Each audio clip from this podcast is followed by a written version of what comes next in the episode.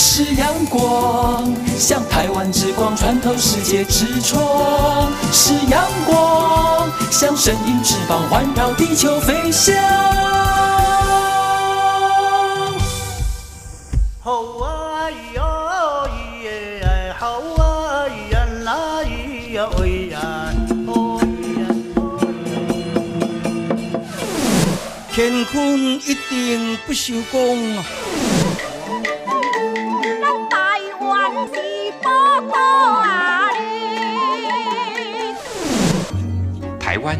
多元的面貌，经由不同族群、语言、风俗习惯、艺术戏曲的融合，汇聚成台湾独特瑰丽的文化。恋恋台湾，为你传递台湾独特的文化风情，引领听众真正认识台湾、了解台湾、爱上台湾。欢迎朋友收听《恋恋台湾》的节目，我是吴祝玉，在空中陪伴你。这里是中央广播电台台湾之音。在今天的节目里进行的是“台湾有够赞”，带大家来拜访位在台湾东部的台东池上的台东农场了。说到台东农场，当初设置的目的在于安置国军退出役官兵，从事农垦工作，也指导农民农业的技能，增加生产的收益，来改善他们的生活。而说到这个台东农场，成立在民国四十三年三月一号，也就是公元的一九五四年，原本的名称是台东大同合作农场，当时隶属国防部总政战部。而同年的十一月一号拨交给退辅会，那么在十二月一号改隶属于行政院国军退出役官兵就业辅导委员会。那么，呃，这个台东农场。目前辖下包括了有花莲分厂、芝本分厂跟东河休闲农庄，而在今天的台湾有够赞呢，带领大家拜访的是在台东池上的台东农场的本部所在地了。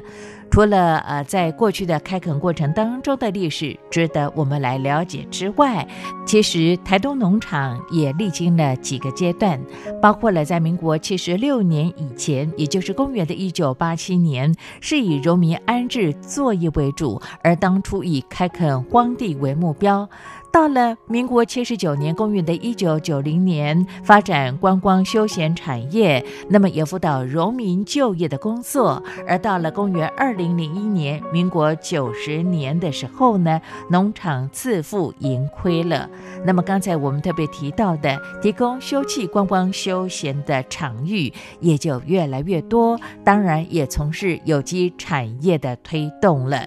在今天的台湾有够赞，将为听众。朋友来介绍，我们访问到的是台东农场的巫洪胜副厂长。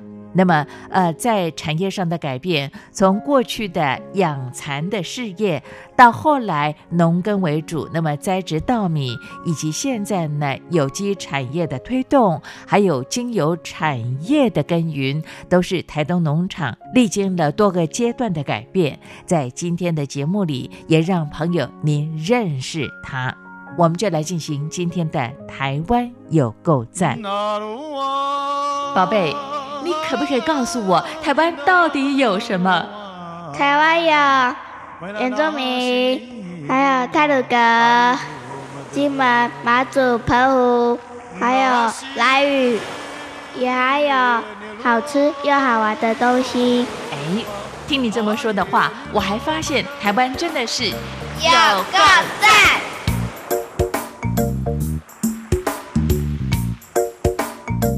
好的，朋友，在今天的台湾有够赞呢，带领大家透过空中的短波，我们去拜访的，这是在台湾东部的台东农场了。说到台东农场，那么在农民开垦的过程当中，原本都是荒地，而且山坡地贫瘠，其实没有办法耕种优质的稻米，还有高经济价值的农作物，所以很多卸甲归田之后的厂员生活陷入困境。后来有鉴于此，在民国五十七年（公元的一九六八年）的时候呢，就辅导转种桑树了。而在民国六十年的时候，公元的一九七一年，更在这个台东的池上成立了蚕种繁殖场。那么，它也曾经成为了全台湾最大蚕业生产专业区了。我们在今天的节目里一开始就访问到了台东农场的巫洪胜副厂长，和听众朋友来细说从头，和大家来说明一下台东农场它整个发展的过程以及产业的转变。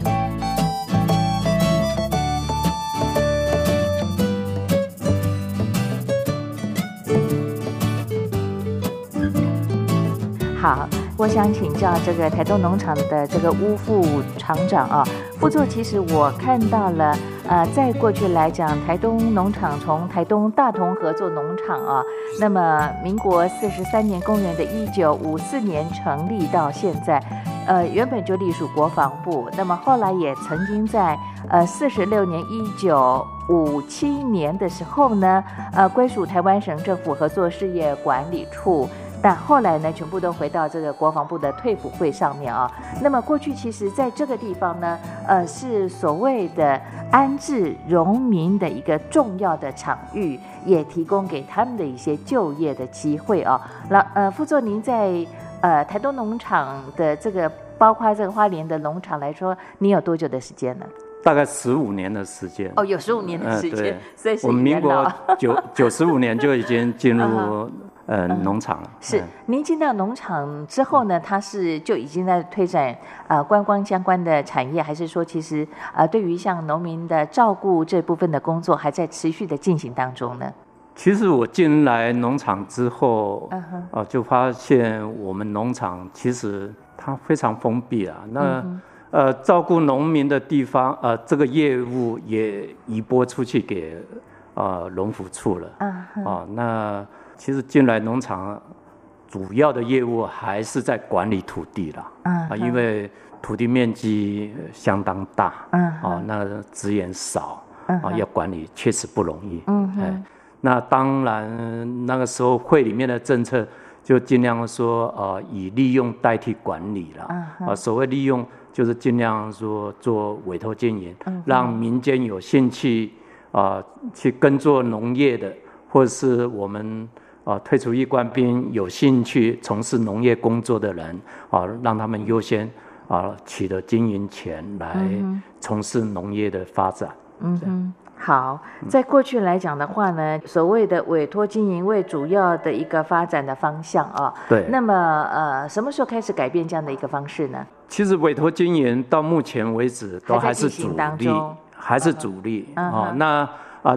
只是说我们观光休闲这个部分呢，呃，起步的比较慢，大概是在一百零四年才慢慢去走啊，尤其呃一百零三年才开始说我们池上这边的房舍啊把它更新，啊，才有一个比较大规模的工程建设了，啊，那事实上早期这个厂。比较属于呃保守封闭的厂，哦，啊发展比较慢，哦，那后来的厂长来才有加速推动观光产业这个区块。OK，好。原本呢，台东农场就是呃辖区里头包括了有资本、花莲、东河等农场啊。那么台东农场的所在位置本来是一种所谓的行政管理的中心，但现在呢加入了因为休闲观光的一些服务给我们的民众了。那刚才我听到这个乌副行长跟朱玉聊到说，其实过去这一片土地。呃，其实它是一个比较石头的一个土地比较多，是不是？比较贫瘠的状态？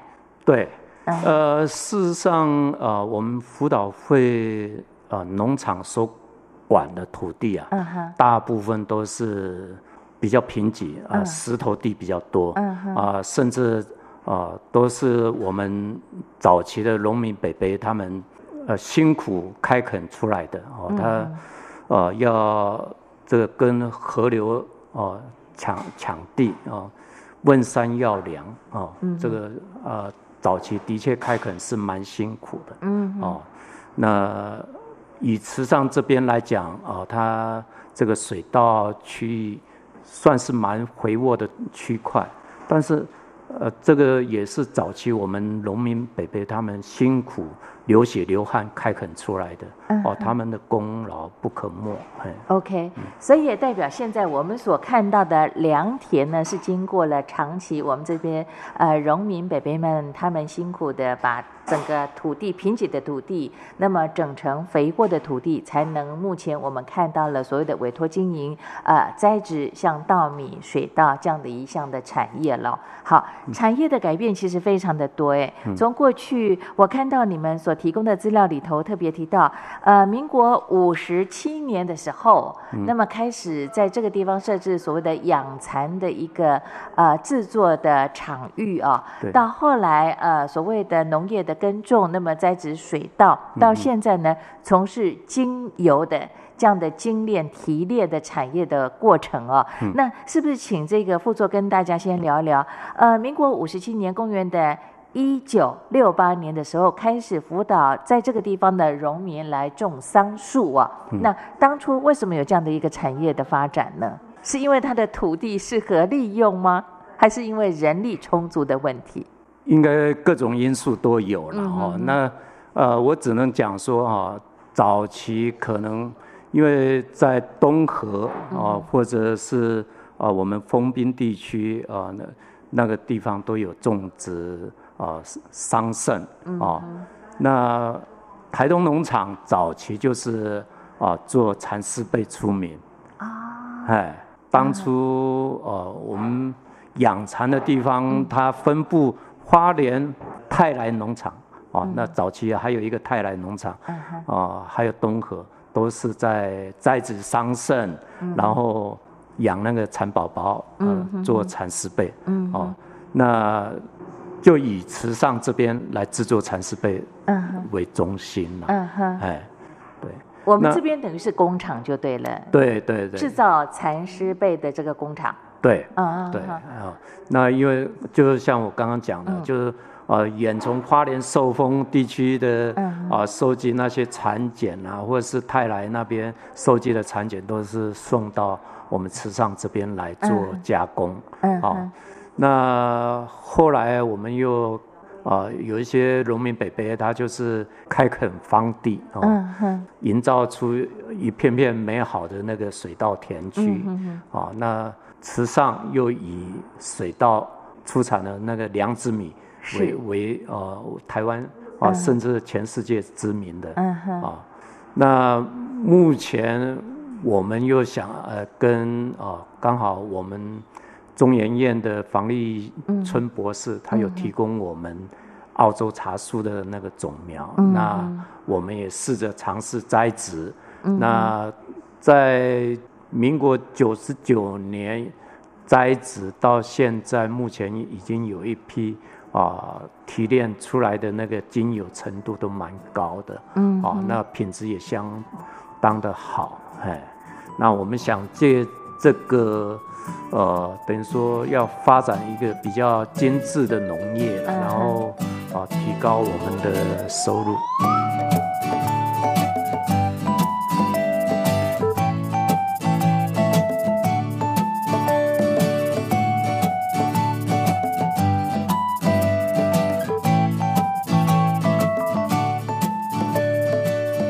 其实以台东农场来说的话，不管在过去的养蚕，那么制造这个蚕丝被，到后来的栽植水稻啊，还有现在的茶树啊，这个种苗的栽植，那么精炼这个所谓的精油这个部分呢，你们都一直在强调有机这个精神呢？为什么呢？友善环境，友善土地。我想呢，呃，我们。呃，我们在办委托经营招标，我们也是这样宣导。嗯，我说我们这一块土地不是我们这一代人用完就好，我们要把它干干净净的交给下一代。嗯，好，所以我们农场一直很注重这种啊环境的永永续经营。嗯哼，友善土地哈，这个是我们的宗旨了。嗯哼，我想请教这个呃乌副座，副座其实刚才你说到了，一直到从过去啊成立了这个台东大同合作农场到现在呢，啊正式的名称更名为台东农场啊，我们一直有提供所谓的啊委托经营的部分啊。是。那么既然强调有机的话，那么在委托经营的部分呢，是不是在跟就是承接你们的委托任务的人，在这个部分，你们也会特别跟他们要求呢？友善土地这件事情，就是说我们在招标啊开标前，我们就会啊宣导，嗯啊，那另外啊，我们也在推有机农业、有机水稻的栽培，啊，我们有机水稻的栽培面积大概是三百四十公顷，嗯嗯，啊，那其实这个都一直在增加中了。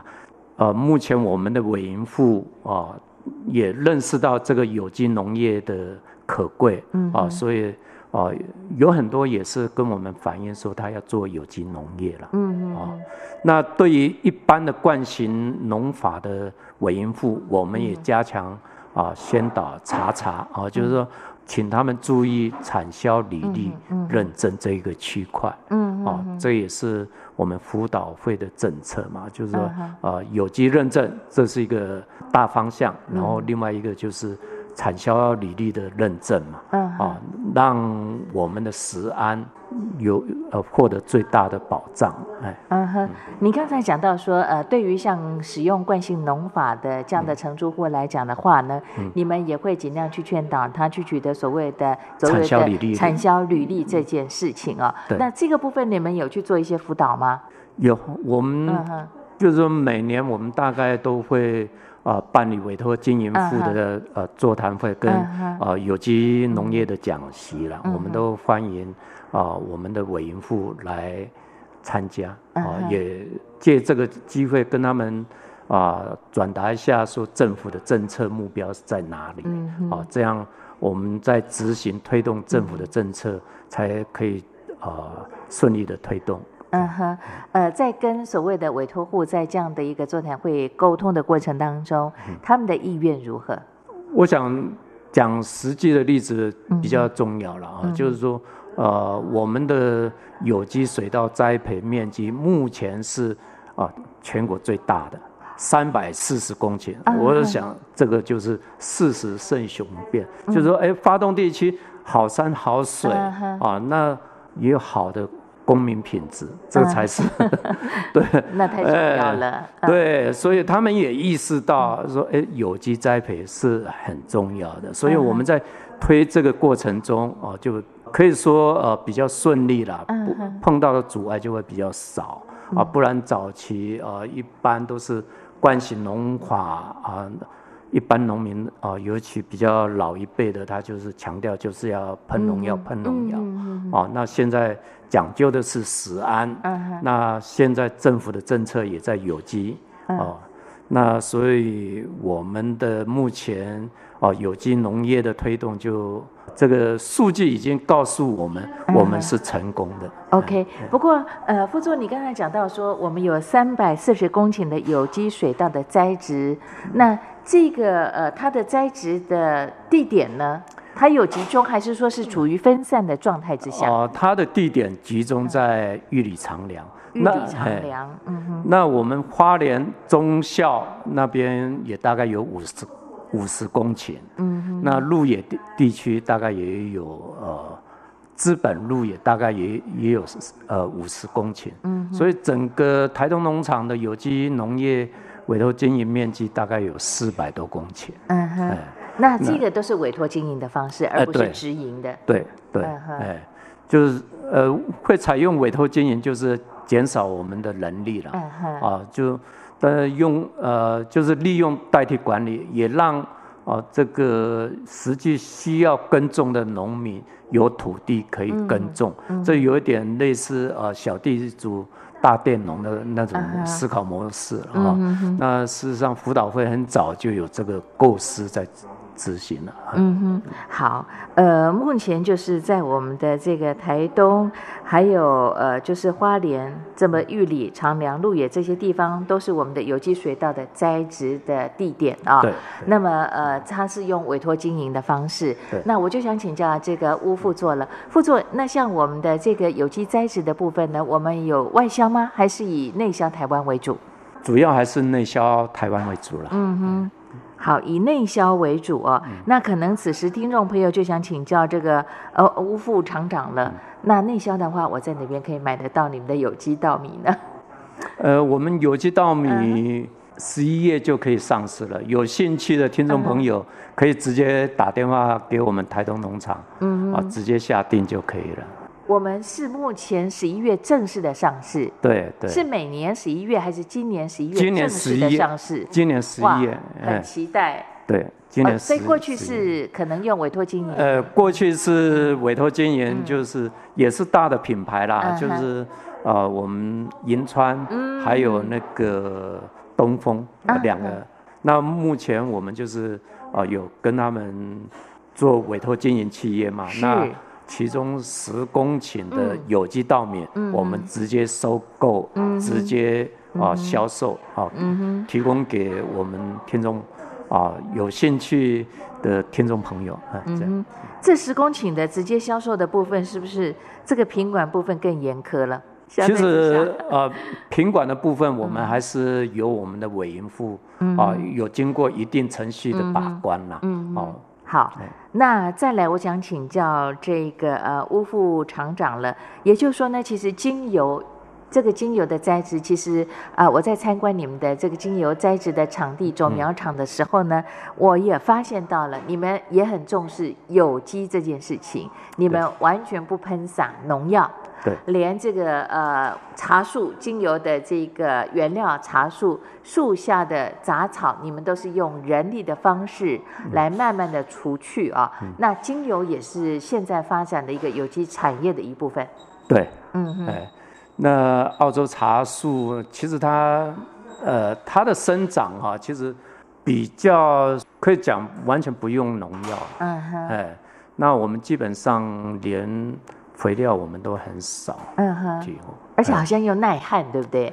澳洲的茶树这个品种蛮耐旱的，嗯哼，一年其实好像刚才我们的这个师傅达人跟我说到，一年可以有两次的收成，对，可以做这个蒸馏精油，呃，对，它通常大概春夏的时候，雨季比较多的时候，它嫩芽发出来的时候，哦，那个提炼精油的话比较多了，但是。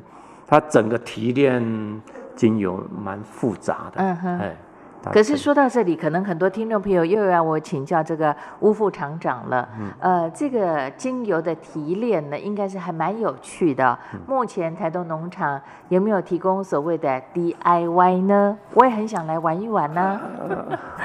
目前是没没有的，没有这个规划，对。但我们厂长他有新的思维构想，然后他我们再建议好了。OK，好。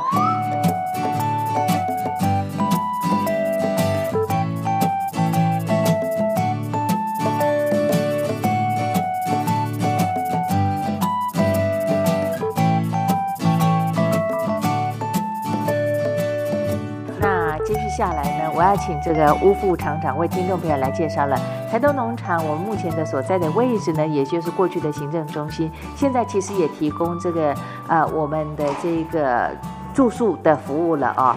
呃，我看了一下，你们用心做，提供了十二间的住宿的房间。嗯，请副座来跟大家稍微介绍一下好吗？哦，我们。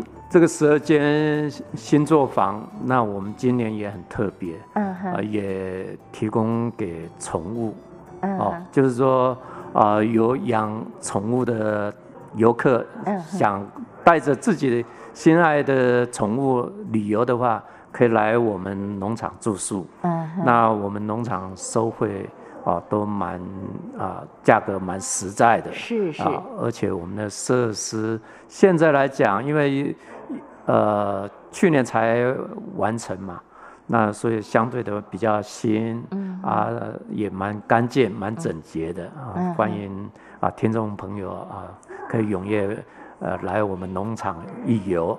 那我们池上啊这边临近的那个风景区域，大波池啊、客家文物馆啊、博朗大道啊、啊金城武术，我们这边算是一个旅游中心啦，嗯，蛮适合啊这个。呃，游客到此一游。嗯哼，好，我们如果到了这个台东农场来住宿的话啊，周边的景点其实刚才呢，乌副厂长为听众朋友做了推荐跟介绍了。那如果我只想在这个场内做一些呃运动或者去走走看看的话呢，是不是可以请呃副座帮我们介绍一下，在台东农场里头有哪些景观可以欣赏呢？好。呃，我们农场哈，来这边的话，我们最主要现在还可以看到我们的香草植物园区，啊，也有啊那个果树区啊，另外我们也有批发啊那个宠物区啊，小动物的区域啊。那其实如果说一大早起来的话，你可能还可以看到这个松鼠跑来跑去的啊，哎，是哦。这个，我想这个就可以见证我们农场的友善的环境了哦。那那来农场旅游的话啊，它适合于做呃慢活啊舒适的旅游了哈。行程不要太赶。嗯哼。周边也有一些呃森林区域，也适适合做一些啊那个分多金的呼吸了。我看到整个台东农场，我们的行政区域就是住宿区这个地方呢，其实栽植很多很特殊的树种，像牛樟，还有像含笑，其实都有几十年的历史了，对，四五十年以上了。应该超过了，超过了，那个 年纪都比你跟我还大。对对对对。好，我们好像有脚踏车可以提供大家来骑乘，是不是？对对对，我我们来我们呃农场住宿的游客，我们都可以啊免费借用脚踏车。嗯啊，对。是免费借用，呃，免费借用的。那你们很大方啊！其他的饭店其实都要租用的。好，最后请这个吴副厂长为听众朋友稍微规划一下啊，如果我有两天一夜的时间，那么住宿这个台东农场我们的休闲度假的呃这个地域的话呢，那我们两天一夜的行程可以做什么样的一些安排呢？两天一夜，您的建议啊？我的建议啊。嗯哼。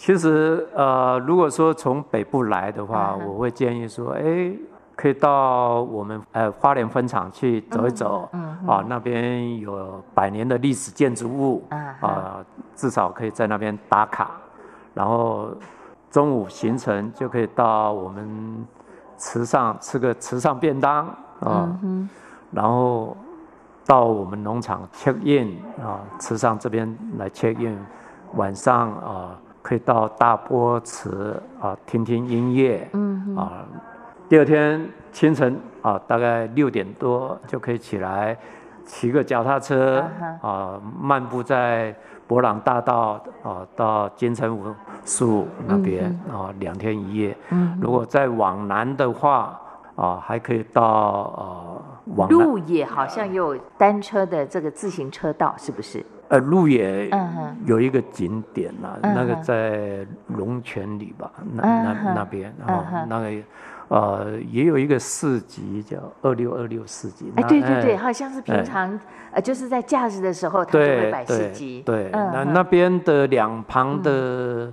呃，行道树也蛮漂亮的，风景蛮优美的，嗯，可以直接躺在路面上的。对对，那其实这个季节来，再过一两个月，啊，那个稻子成熟的时候，你会可以看到一片啊金黄色的稻海，嗯，啊，那个稻海起伏的话，是蛮漂亮的。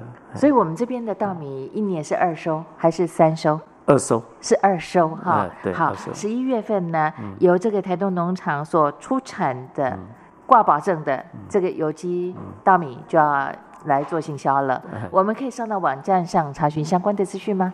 可以，可以，可以查到哈。好，OK，好，也非常谢谢呢。呃，吴副厂长透过今天的节目当中为大家来推荐，也欢迎此时收听节目的听众朋友，不管在台湾、在海外、在中国大陆的听众朋友，那么来我们的台东农场走走看看。谢谢副座。好，谢谢各位听众，谢谢，再见。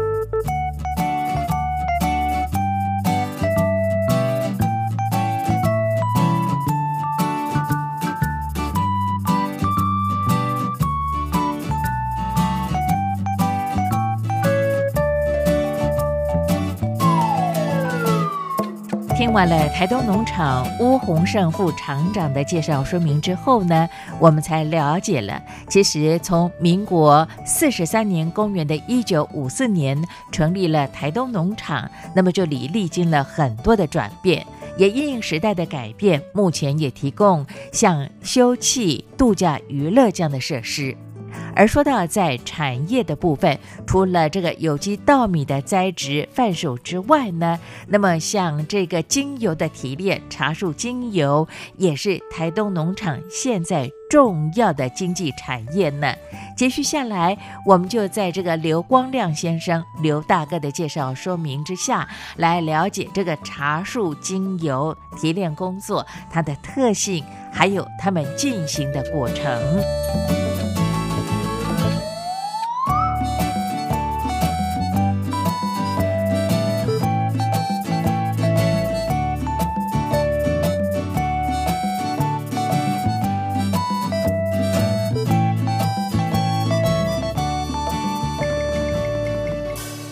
那刘大哥，我想请教你，我们目前所在位置这个台东农场栽植这个茶树的地方啊，从事茶树的栽植跟炼制精油有多久的时间了？将近七年了。为什么当初想要来栽植这个茶树炼制精油？这个茶树是早期是由中研院有一个黄老师，他提供了我们这些树在台东农场这边来试种。所以我们就找个地方，就在农场的附近找个地方开始种。目前，呃，这个茶树的品种，你可以告诉我们的听众朋友是什么样的品种吗？澳洲茶树，真实什么种我是不太清楚。嗯，目前在这里有栽植有多少棵的这样的澳洲品种的茶树呢？目前有将近三百五十棵左右。三百五十棵，就是我放眼看过去的地方都是茶树的栽植啊。对。那也就是有六七年的时间喽。有对。开始炼制精油是在什么时候？种植下去有有差不多将近一年的以后就就有了。哦，它一年就开始炼制茶树啦。量刚开始量比较少而已。嗯。树还没有长成嘛，还没有长成，量比较少。继续，我想请教刘光亮刘大哥了哈。我看到我们这个台东农场栽植这个茶树的所在地哈。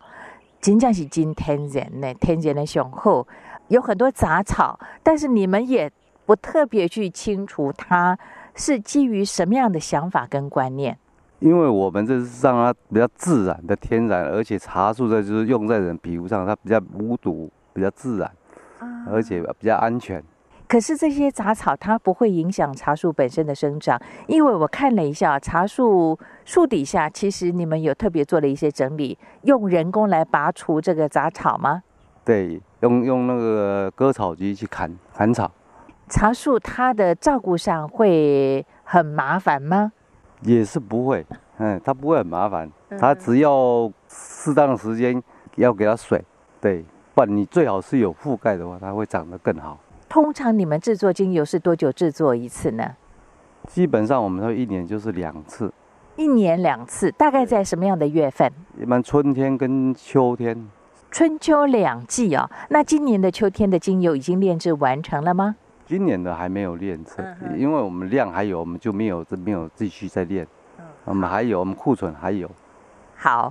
刚才说到呢，就是看你们的这个需求才决定要不要炼制精油嘛，哈。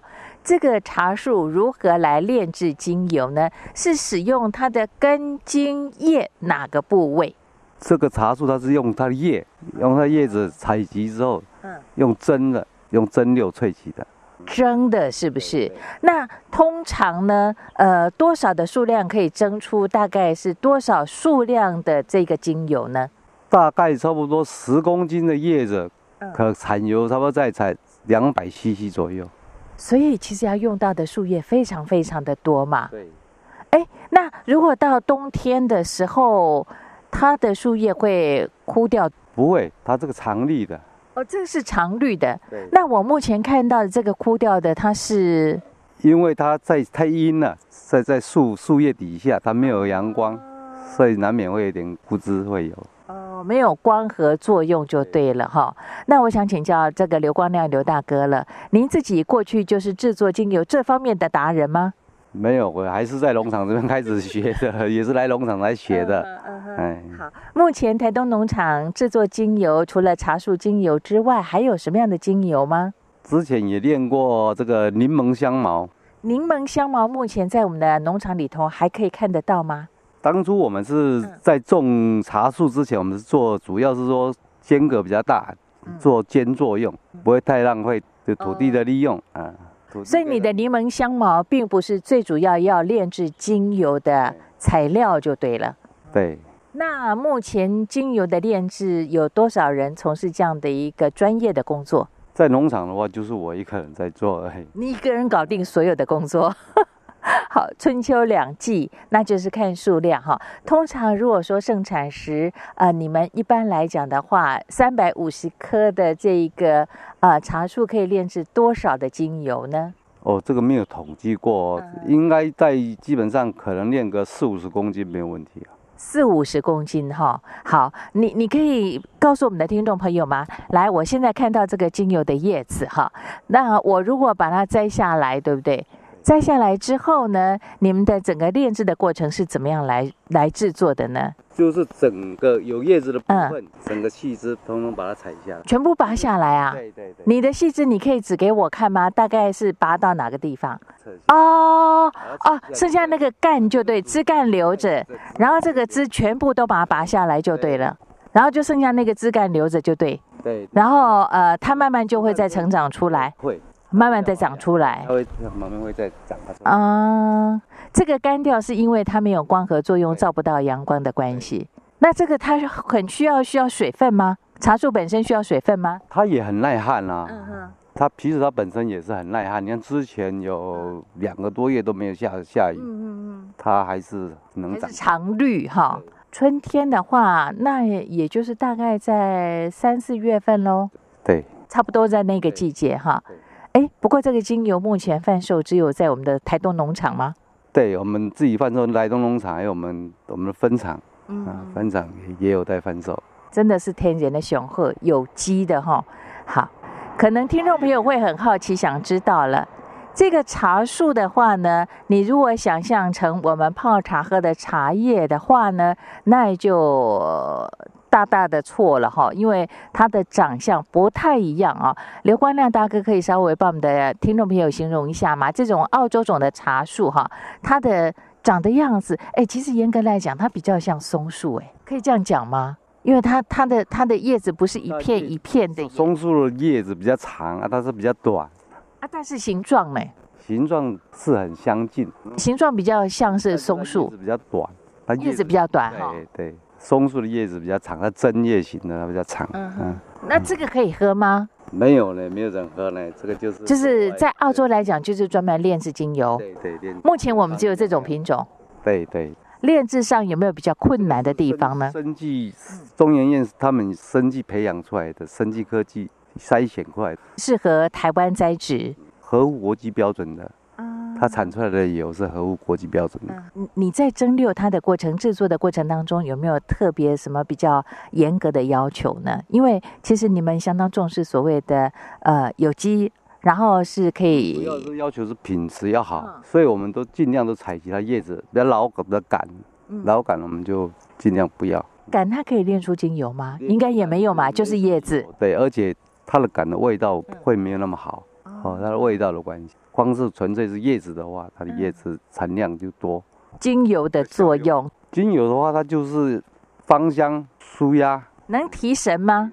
可以的，有提神的作用。提神、舒压哈，那一般来讲，你你自己怎么样用这个精油呢？如果是你自己的话，上班的话比较累的时候，哎，三四点钟，哎，就鼻子那边涂一涂，糊一点，闻闻香气，不会那么疲倦。就 OK，你刚才特别强调说呢，呃，不去喷洒农药，是因为它是制作的过程当中，完成品是接触我们的皮肤，对，好，所以你们不会从来不喷洒农药。没有喷农药的，这是天然的。一个人整理，一个人制作精油，这个工作量算不算大呢？还好，还喜欢吗？喜欢这个味道，它的味道其实很特殊哦。那香茅，呃，柠檬香茅精油，其实目前就没有制作了。没有了，因为柠檬它比较耗体力，嗯，它每年都要种，所以你就你没有办法一直维持下去。就是它今年种的，明年采收，采收一年之后会败坏，会死掉。啊，重新还要再栽种，重新再种新的，顶多它不会撑过两年，想撑过第三年以后，它就整个自己就会枯死，它生长的不好。但是作用也差不多嘛。对。OK，好，提神，然后缓解压力，都是使用这个精油。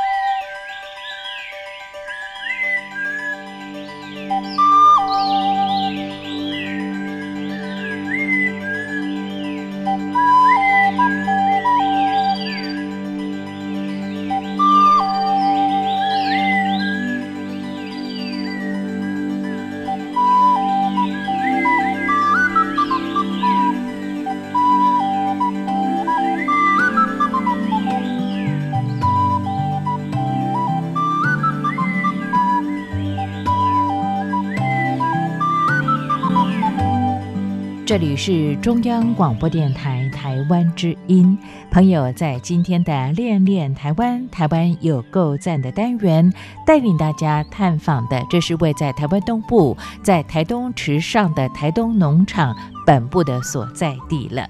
那么刚才我们特别提到了，在呃乌洪胜副厂长的介绍，以及从事精油专职工作的刘光亮先生他的分享之后，我们就可以知道了，台东农场以及辖下的像知本、花莲，还有东河休闲农庄，从过去的这个呃农民的安置作业工作，到现在呢，积极转型发展有机农业，还有休闲产业的体验。等多角化的经营，透过他们两位的分享，我们都可以感受到他们的努力了。当然，也欢迎朋友有机会来拜访这个台东农场。如果您到了台东农场住宿休憩，在早上一大早六点的时候，您可能有机会看到乌洪胜副厂长，那么在到处巡视着。如果您到了精油的栽植的园区之后，您也会看到唯一专业的精油的提炼达人刘光亮大哥在那儿辛勤的除草呢。透过今天的节目和大家分享跟介绍。好的，今天节目看看时间又接近尾声，感谢朋友你的收听。听完节目之后，有任何建议想给我，都可以用 email 方式跟我联络，相当的方便。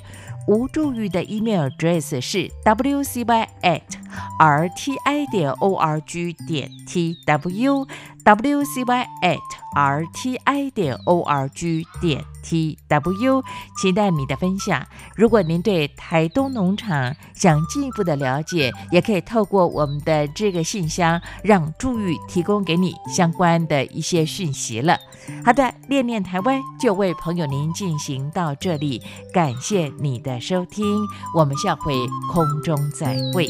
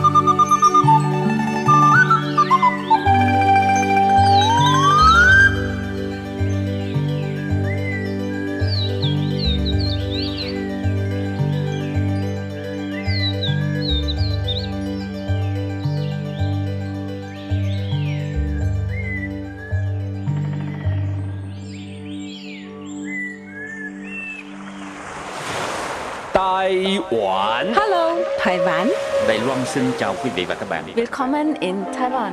台湾。